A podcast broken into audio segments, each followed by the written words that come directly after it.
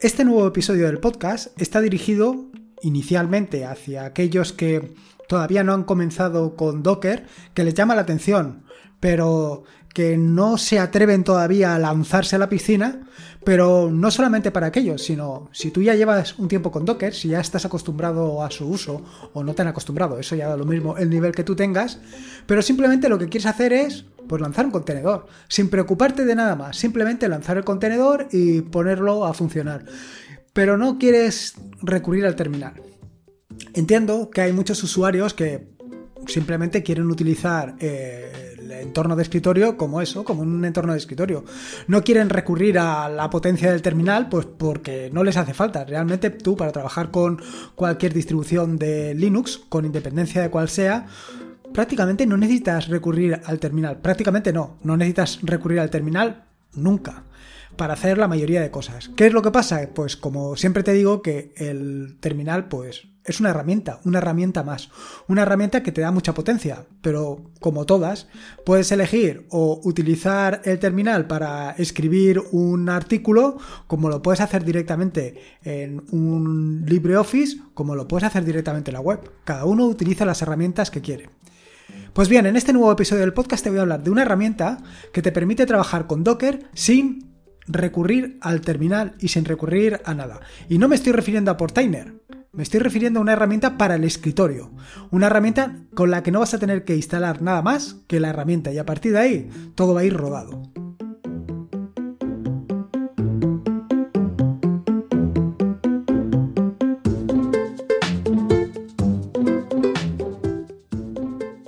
Soy Lorenzo y esto es atareado.es. Este es el episodio número 230, un podcast sobre Linux y Open Source. Aquí encontrarás desde cómo disfrutar al máximo de tu entorno de escritorio Linux hasta cómo montar un servidor web, un proxy inverse, una base de datos o cualquier otro servicio que se te pueda ocurrir, ya sea en una Raspberry, en un VPS o en cualquier servidor. Vamos, cualquier cosa que quieras hacer con Linux, seguro, seguro que la encontrarás aquí. Bueno, hoy sí que te voy a hablar sobre exactamente qué es lo que vas a encontrar estos días en atareado.es, porque al final me he desenredado, he desenredado un poco la madeja de artículos, tutoriales, capítulos, aplicaciones para conseguir terminar los dos capítulos de dos tutoriales que tenía medio terminar, pero no solamente eso, sino que también tengo preparados los de la próxima semana y creo que hasta los de la siguiente. O sea que las próximas semanas vas a ver un poco ese goteo continuo al que te tengo acostumbrado. La cuestión es que eh, uno de los capítulos del tutorial sobre scripts en bash me lo había saltado. Bueno, no es que me lo hubiera saltado, sino que no le había dado la importancia que tenía. La cuestión es que recientemente pues he tenido que echar mano de esto de los scripts en bash de hacer alguno, pero en particular del tratamiento de texto, de cómo sacar partes de una cadena de texto, la parte de la izquierda, la parte de la derecha, en fin, hacer diferentes operaciones, convertir a mayúsculas, convertir a minúsculas, todo este tipo de operaciones que eh, estoy acostumbrado a hacer en otros lenguajes de programación y en Bash, pues como las hago de uvas a pera, pues no lo tenía al dedillo. Así que he aprovechado y lo que he hecho ha sido actualizar este capítulo del tutorial, el capítulo número 7. 7 de 12. Lo he metido ahí en medio eh, con cazador, pero ahí se ha quedado. Y la verdad es que ha quedado un capítulo del tutorial muy, pero que muy interesante, porque de verdad que eh, aprovechas mucho todas las opciones que te da Bash a la hora de trabajar con, con texto, sin tener que recurrir a herramientas externas para realizar operaciones habituales. Así que ahí tienes un nuevo, capítulo, un nuevo capítulo del tutorial sobre Scripts en digo, perfectamente dedicado a la parte de a la parte de texto y ya verás que lo vas a disfrutar mucho. Eh, en este sentido, recordar que eh, aquellos que mm, tenéis el libro, pues simplemente podéis volver a descargarlo. Bueno, todavía no, ¿eh? porque no lo he terminado de subir, pero supongo que durante este próximo fin de semana lo terminaré de subir y lo podrás descargar ya con este nuevo capítulo incluido. Eso por un lado. Y por otro lado, eh, también he publicado, bueno, también he publicado Probablemente cuando escuches el episodio del podcast todavía no estará publicado, pero no te preocupes que el viernes sale sin falta eh, la siguiente entrega de el desarrollo de aplicaciones nativas realizadas en JavaScript en el entorno de escritorio de Nome. Bueno, aunque lo puedes utilizar en cualquier entorno de escritorio. En este caso te voy a hablar o te explico el tema de los layouts ¿Qué es esto de los layouts? Al final es la posibilidad de, poner en un entorno gráfico diferentes piezas. Digamos, una caja de texto, un botón, una caja para introducir texto, combos, todo ese tipo de, cosas. Eh, intuitivamente puedes pensar que lo deberías de poner en coordenadas eh, físicas, x, y, pero esto de los layouts lo que te permite es adaptarlo en función del el contenedor que tiene esos widgets, esos elementos. Y la verdad es que es muy interesante y te da pues muchas posibilidades, sobre todo a la hora de modificar la ventana. Esto respecto al tema de aplicación, bueno, respecto al tema de los dos capítulos de los dos tutoriales. Luego la semana que viene ya te contaré qué es lo que voy a publicar y eh, los próximos lanzamientos de vídeos en YouTube. Esto me lo dejo para la semana que viene. Respecto al tema de aplicaciones, la verdad es que he descansado, he descansado porque he estado actualizando, renovando y la verdad es que como de costumbre la gente de Nome pues está haciendo un trabajo excelente porque me han permitido actualizar, renovar, eh, corregir, Vaya, brutal, brutal, simplemente brutal. No tengo palabras para, para, todo.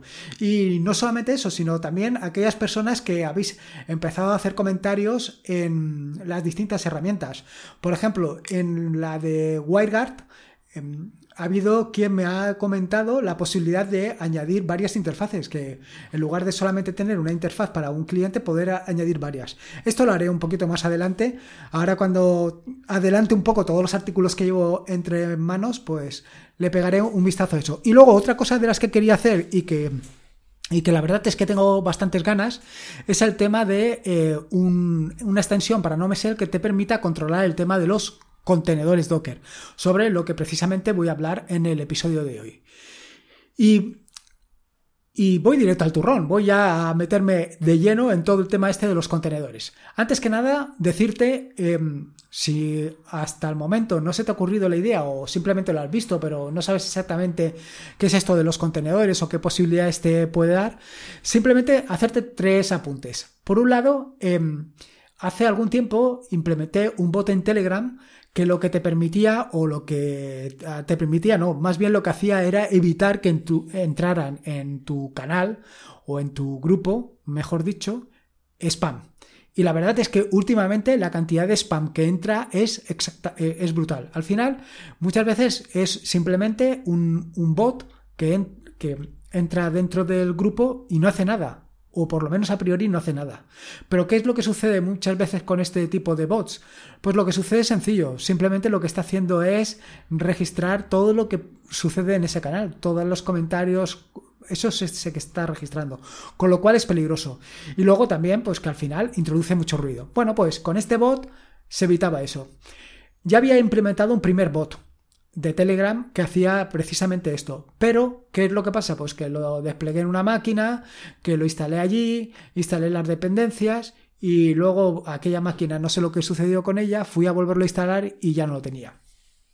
Solución. Pues esta segunda vez lo que he hecho ha sido crear un contenedor Docker. Bueno, realmente lo que he hecho ha sido hacer la imagen y luego pues la imagen simplemente la tienes que desplegar en un servidor que puede ser o bien un VPS o bien una Raspberry. Tan sencillo como eso. Bueno, y configurar pues los, los parámetros necesarios para el bot, como puede ser el token y como puede ser la el nombre del chat eh, que va a ir eh, el bot. Básicamente ese, ese par de cosas o incluso solamente con el token, dependiendo de lo que vaya a hacer el bot.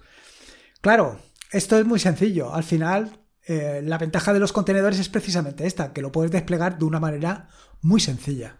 La siguiente de las cuestiones que te quería comentar para convencerte de lo interesante que es Docker es el tema del el desarrollo web. Hasta ahora, y sigo viendo artículos en los que habla de eh, desarrollar utilizando LAMP, que es Linux, Apache, em, MySQL y PHP. Eh, desplegando todas estas herramientas en un servidor o en tu propia máquina. Si las despliegas en tu propia máquina, quiere decir que esas herramientas van a estar corriendo mientras tú estés haciendo todas las pruebas. Y claro, desplegarlas, pues, eh, sobre todo haciéndolo en totalmente a mano, pues lleva su trabajo. ¿Qué ventajas tiene hacerlo mediante contenedores? Pues ya te puedes hacer una idea. Simplemente tienes que arrancar esos contenedores. Que incluso si utilizas Docker Compose, y no me quiero meter más en rollos técnicos, simplemente si inicias Docker Compose ya lo tendrías todo levantado. Harías lo que tengas que hacer para tu desarrollo web y cuando termines lo tumbas. Y punto, ya está. Incluso si lo haces medianamente bien, em, se borraría todo lo que has creado y simplemente te dejaría la parte de tu proyecto. O sea que cada vez que lo lances, pues a funcionar. Otro punto positivo para el tema de desarrollo web. Pero no solamente esto. A ver, últimamente sabes que pues que se están quitando muchos servicios. Proveedores como puede ser Google, en el caso de Google Fotos, que ahora ha dicho que ha decidido que sea de pago, que es una solución tan lícita como cualquier otra.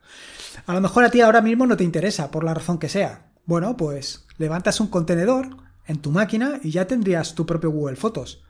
En este caso, hace algunos capítulos del podcast hablé sobre PhotoPrints y cómo podrías em, utilizar PhotoPrints en Traeffic o contra Traeffic, mejor dicho. En este sentido, ¿qué es lo que ¿Qué es lo que tendrías que hacer? Bueno, o bien tienes una Raspberry con salida al exterior o bien lo montas en un VPS. Pero ya tendrías tu propio, tu propio Google Fotos. Tener tu propio Google Fotos en un VPS es brutal. Sinceramente, es una solución espectacular. ¿Por qué? Porque no te tienes que preocupar de nada. En tu casa sí, en tu casa si tienes la Raspberry, pues siempre tiene que estar funcionando, que consume poco, sí, pero también te da pocos recursos. En un VPS, la ventaja que tienes es que lo levantas y puedes ir adaptándolo a las necesidades que quieres. En fin, que te he dado tres razones la mar de interesantes para iniciarte en todo esto del mundo Docker. Pero claro, ahora me dirás tú, ya, pero es que yo con el terminal, pues es que no me apetece mucho. Eh, porque le tengo manía al terminal, porque no me gusta, porque no, por lo que sea.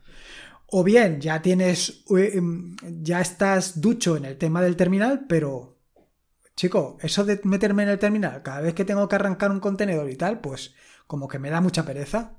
Bueno, entonces tendrías una solución, una solución muy sencilla, y es utilizar Portainer.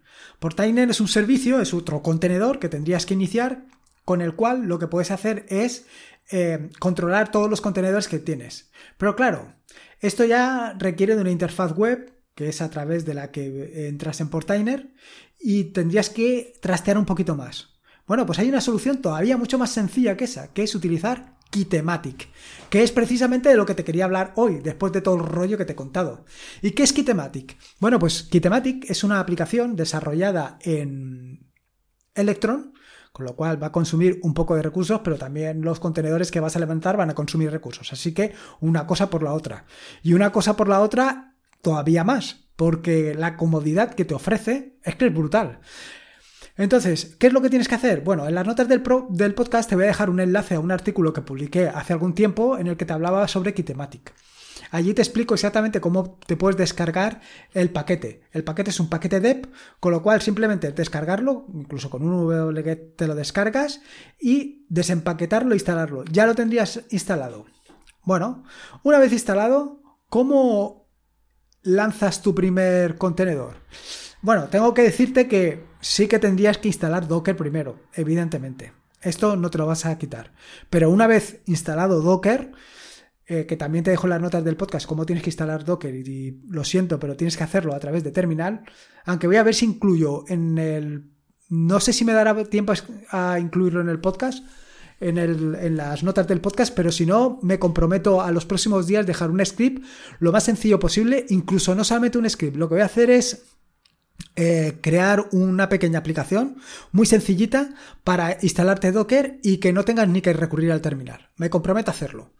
Así no tienes que tocar el terminal para absolutamente nada. Bueno, pues siguiendo esas pequeñas instrucciones que te comento, una vez tengas instalado Docker, em, si lo quieres hacer por terminal lo harás enseguida y si no, pues te tendrás que esperar a la semana que viene. Inicias Kitematic. Y una vez instalado Kitematic, verás, nada más iniciarlo, que tienes una serie de contenedores recomendados. Pero no solamente eso, en la parte superior izquierda verás una, lupa que dice buscar para imágenes de Docker desde Docker Hub. O sea, no te tienes que ir a Docker Hub a buscar qué imágenes quieres o dejas de querer. Simplemente ahí buscas lo que quieres. Pero es más, sino simplemente podrías instalarlo ya mismo. Simplemente le selecciona la imagen que tienes aquí, que tienes pues 1, 2, 3, 4, 5 por 3, 15, 18 imágenes que tienes a tu disposición. Le das al botón de crear y ya tendrías descargado, desplegado e instalado el primer Docker. ¿Cuál, primer Docker te, ¿Cuál es el primer Docker que te recomiendo que instales?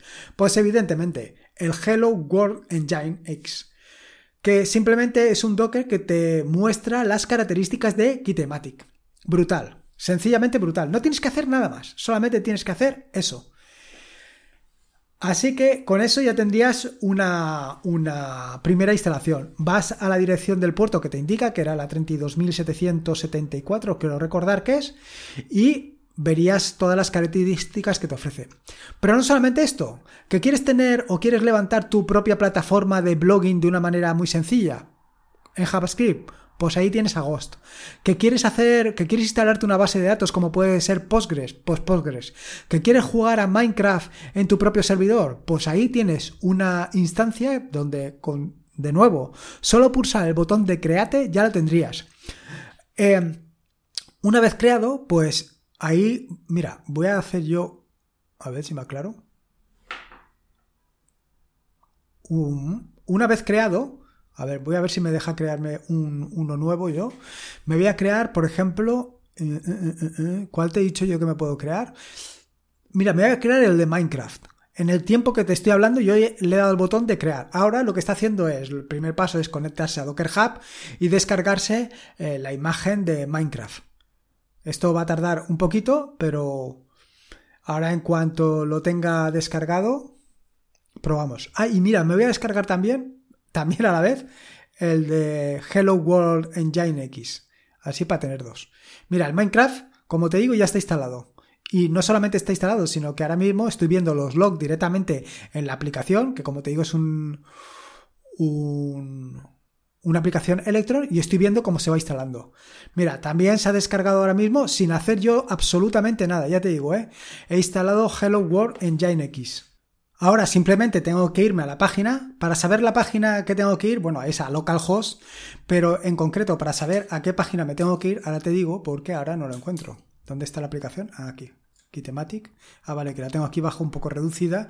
Vale, en Kitematic, o sea, cuando has instalado Hello World Engine X, tienes que irte a las opciones que verás que aparecen en la parte de la derecha, en Settings, tienes Home, que en Home puedes ver los logs, y en la parte de la derecha tienes Settings, la configuración, y tienes General, eh, Hostname y Ports, mm, Volumes, Volumes, Network y Advanced. Vale, pues si te vas a Ports, podrás ver que el puerto, del el puerto de Docker, el 80, está em, apuntando al 32771. Así que en tu navegador, en tu navegador preferido, preferiblemente Firefox, te conectas a localhost 2.32771 y verás un bonito mensaje que dice voilà, your engine X container is running.